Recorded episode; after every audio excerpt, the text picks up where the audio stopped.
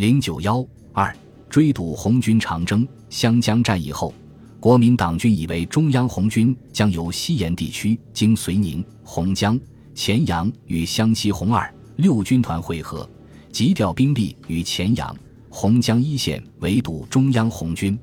十二月二日，何键将五路追剿军改编为两个兵团，第一兵团司令刘建绪下辖第二、三路，并另一部兵力协同贵军尾随红军追击，其主力由黄沙河。泉州一线向黔阳、洪江地区急进，企图围堵红军于北去湘江的路上。同时，又电请贵州军阀王家烈部配置于锦屏、黎平一线，阻止红军西进贵州。十二月十日，中央红军占领了湖南西南的通道县城。这时，贵军在红军左侧后追击，已到达马蹄街、石村、都敬山一带。何键第一。二兵团刘建绪、薛岳、周浑元、李云杰十六个师已进至通道城以北的城部绥宁、泾县、洪江、黔阳、芷江等地构筑碉堡。这样，敌军以五六倍于中央红军的兵力，在中央红军北上西去湘西的路上张望一带。如果中央红军北去湘西，必将钻进敌军十几万大军围困的口袋。十二月十二日。中共中央在通道城召开紧急会议，会上毛泽东力主放弃与二六军团会合的原定计划，改向敌兵力薄弱的贵州前进。这一建议得到中央红军大部分领导人的赞同，中央红军遂改变进军方向，转兵图前。十二月十三日，中央红军占领贵州黎平县城。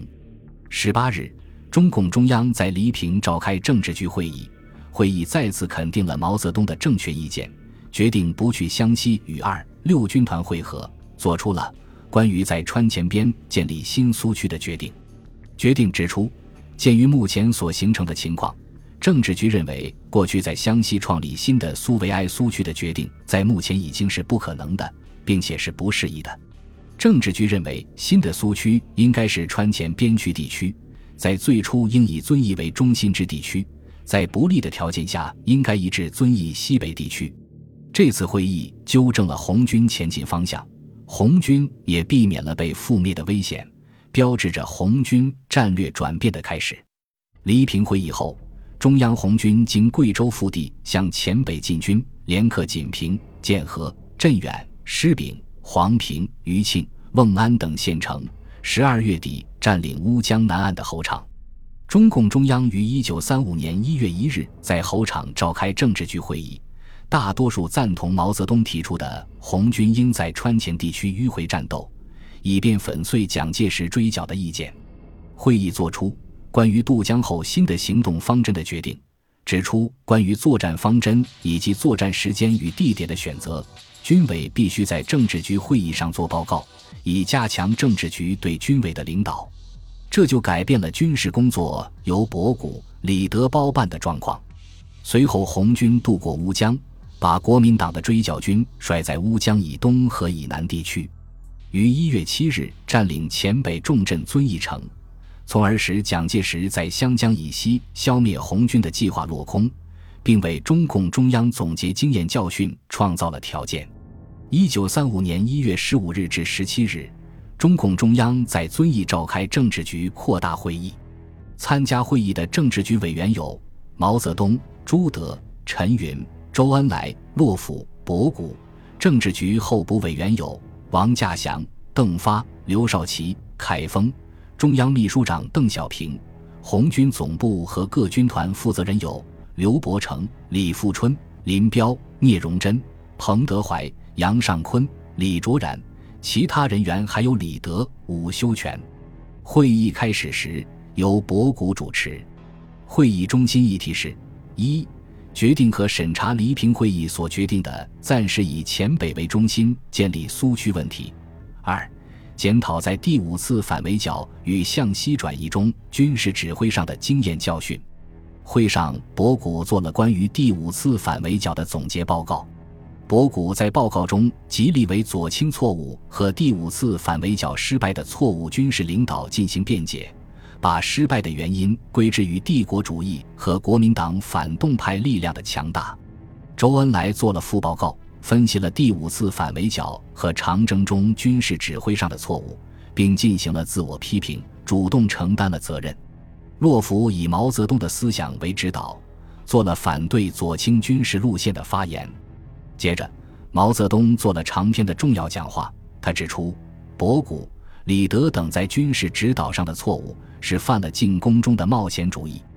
防御上的保守主义和转移中的逃跑主义，正确阐述了中国革命战争的战略问题，指明了今后的正确方向，得到了绝大多数同志的赞同。会议作出了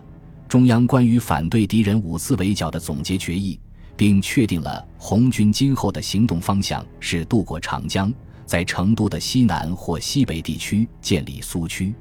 会议最后作出如下决定：毛泽东增选为中央政治局常委，指定洛甫同志起草决议，委托常委审查后发到支部中去讨论。常委中再进行适当分工，取消三人团，撤销博古、李德对军事的领导，仍由最高军事首长朱德、周恩来为军事指挥者。周恩来是党内委托对于指挥军事下最后决心的负责者。会议结束后，中常委进行了分工，确定毛泽东为周恩来在军事指挥上的帮助者，由洛甫接替博古副总的责任。随后，军委决定设前敌司令部，朱德为司令员，毛泽东为政治委员。三月十一日左右，成立由毛泽东、周恩来。王稼祥组成的三人军事小组，负责指挥全军的军事行动。在当时的战争环境中，这是中共中央最重要的领导机构。遵义会议集中纠正了王明左倾冒险主义在军事上的错误，从组织上结束了错误领导在党中央的统治，开始确立了毛泽东在红军和中共中央的领导地位，在最危急的关头挽救了红军，挽救了党。从此。中国革命走上了正确发展的道路。中央红军进占遵义后，蒋介石于一月十日再次电班追剿纲要，令四川追剿军总司令刘湘由黔东推进川南，相机进出黔北堵截；湖南何键向黔东追剿，两广桂军向黔桂边境推进；贵州薛岳总指挥及王家烈军向黔北追剿，合计调集川湘黔。滇桂籍中央军薛岳兵团共一百五十多个团，从四面八方向遵义地区合围，企图阻止中央红军北进四川同红四方面军会合，或东入湖南同红二六军团会合，围歼于乌江西北的川黔两省边境地区。一月中旬，薛岳兵团两个纵队八个师委追红军进入贵州，控制贵阳后，开始沿西风北上，进抵乌江南岸。国民党驻川参谋贺国光及川军刘湘组织川南剿匪总指挥部，派潘文华十二个旅、三十六个团的兵力，在赤水、古蔺、徐永地区布防封锁长江，阻止红军入川。前军王家烈两个师沿打鼓新场向遵义逼近，湘军四个师结集于湘川前边境酉阳至铜仁一线，阻止红军东进。桂军廖雷两个师抵黔南都匀。滇军孙渡三个旅进驻毕节。遵义会议后，中央红军进行整编，扔掉了笨重的辎重，精简了机关，充实了战斗连队，加上干部团，全军缩编为十六个团。红一军团编两个师六个团，红三军团编三个团，红五九军团各编三个团。按照遵义会议渡江北上的决定，全军于一月十九日分三路向赤水、土城及其附近地区进发。准备渡过赤水，夺取蓝田坝、大渡口、江安支线各渡河点，迅速北渡长江。蒋介石发觉了中央红军的动向，急电令以追剿军聂匪急追，压迫该匪于川江南岸地区，与扼守川南行动部队及各要点之防堵部队合剿而拒歼之，并很快调集川军四十多个团封锁了长江。中央红军在三人军事小组的指挥下。一反长征初期消极避战、被动挨打的局面，在云贵川边地区进行了一场高度机动的运动战。一月二十九日，一渡赤水河，进入川南。这时，国民党军分路对中央红军进行围追堵截，并且加强了长江两岸的防御，企图围歼红军于川南地区。中共中央和中革军委根据敌情的变化，决定中央红军暂缓渡江，改在云贵川边境地区机动作战。二月十一日，中央红军掉头向东，于十八日至二十一日二渡赤水河，返回黔北地区。红一。三军团于二月二十五日迅速袭取桐梓，蒋介石已于二月中旬撤销了国民政府军事委员会委员长南昌行营，另在武昌设行营，并常亲自来往于武汉和重庆之间，指挥追剿红军。此时，红军突然回黔北攻占桐梓县城，完全出乎他的意料，桐梓守军不得不退守娄山关。二十五日晚，红六军团攻占娄山关。二十七日，红一、三军团又在遵义以北粉碎前敌三个团的阻击。二十八日晨，再次占领遵义。时值蒋介石嫡系吴奇伟率五十九、九十三两个师从贵阳赶抵遵义城郊老鸭山一线，并令五十九师主力和九十三师一个团为左路向红花岗、老鸭山进攻，前军两个团为右路。由中庄扑向遵义进攻，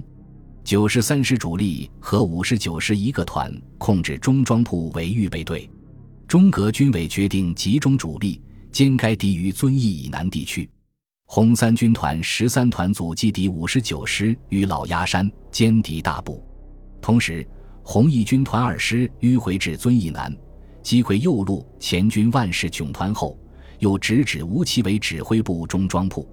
吴奇伟见右路被突破，战局对其不利，令五十九师停止进攻老鸦山，率残部向烂板凳方向逃窜，于次日退回乌江南岸。本集播放完毕，感谢您的收听，喜欢请订阅加关注，主页有更多精彩内容。